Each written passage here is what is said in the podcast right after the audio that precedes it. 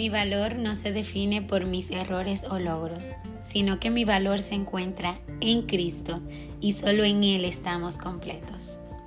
Hola, soy Madi Piña y este es el podcast de Completas en Cristo.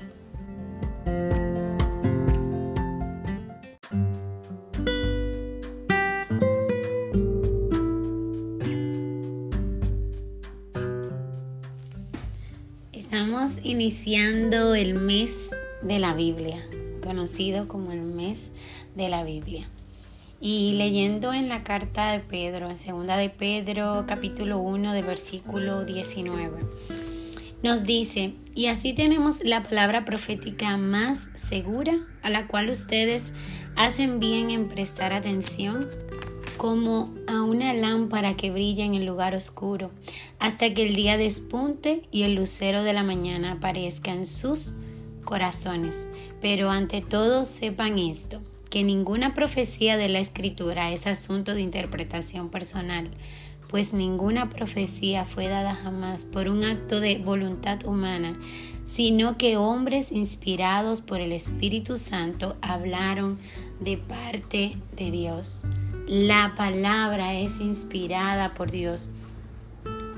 Esto nos recuerda que, Pedro nos recuerda que fue entregada a través de, escritores humanos, pero sin embargo es realmente la palabra de Dios. Y meditando en esto, decía yo, bueno, la Biblia eh, puede parecer tan familiar como nuestros vecinos y también puede ser tan extraña como un país lejano que nosotros nos conocemos. Pero refrescando un poco, que sé que muchos ya conocemos la historia de la Biblia, fue escrita por más de 40 autores en muchos lugares distintos y en tres idiomas. Casi todo el Antiguo Testamento fue escrito en hebreo. En arameo está parte del Antiguo y Nuevo Testamento y griego coiné la mayor parte del Nuevo Testamento. Originalmente el Nuevo Testamento eh, no tenía párrafos, o sea, estaba todo, no estaba separado. Y damos gracias a Dios por esos hombres que dedicaron parte de su vida a organizar, a traducir lo que hoy día tenemos aquí, que es la palabra. La palabra de Dios, eh, la Biblia es única entre los libros del mundo y han transcurrido siglos desde su lanzamiento y aún domina la lista de, de ventas y brinda a las personas de hoy un mensaje tan fresco como titulares de todo lo que está sucediendo. Donde más no podemos actualizar de lo que está pasando alrededor del mundo es a través de las escrituras. Nada nuevo hay que no esté en la palabra, todo ya está dicho. Y aquí analizando, sabemos todo esto, pero estudiar la palabra, este es nuestro guía o sea, lo que nos identifica como cristianos. Su palabra trae luz a nuestra mente ciega y al pobre de entendimiento liberta la mente cauterizada por el pecado. Quita la nube que impedía pensar con claridad y conocer la verdad. Nos lleva a la verdad. Nos arranca la mentira que está depositada en nosotros. Nosotros debemos entender que nuestro libro, nuestro, maldad nuestro manual de vida como cristiano es las escrituras. Es como un músico no es sin su instrumento, un mecánico sin sus herramientas no lo es. Asimismo, un cristiano no es sin la palabra de Dios.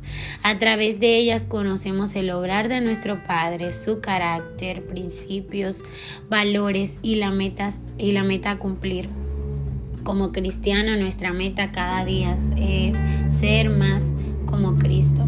Y una de las metas que debemos tener cada día es escuchar a Dios en las páginas de la Biblia. Debemos entender que esto lleva tiempo y esfuerzo. O sea, debemos ser intencionales en apartar ese momento para estar en la palabra del Señor. Y todo esto comienza en nuestros corazones. En nuestros corazones, orando al Señor por nuestro corazón, pidiendo a Dios que ponga en nosotros ese querer y también siendo intencionales, como dije anteriormente, hacer el esfuerzo. Necesitamos este alimento. Ya lo que yo comí ayer no me sirve para hoy. Asimismo es las escrituras de necesito este alimento cada día para poder tener las herramientas para cada circunstancia que se me vaya a presentar en mi diario vivir. Es la lámpara que brilla en el lugar oscuro hasta que el día despunte y el lucero de la mañana aparezca en sus corazones. Nosotros estamos, nuestra mente está cauterizada por el pecado cuando no conocemos de Dios.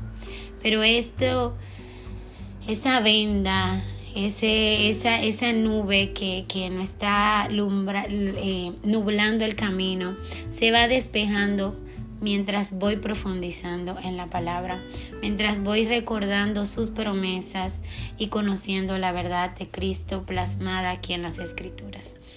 Quiero que meditemos en esto en este día y que Seamos intencionales en apartar ese tiempo para estar en las escrituras y no solamente leer para tachar una tarea del día, sino también escuchar al autor de ella. Es el único libro que cuando lo estoy leyendo su autor está presente. Dios te bendiga.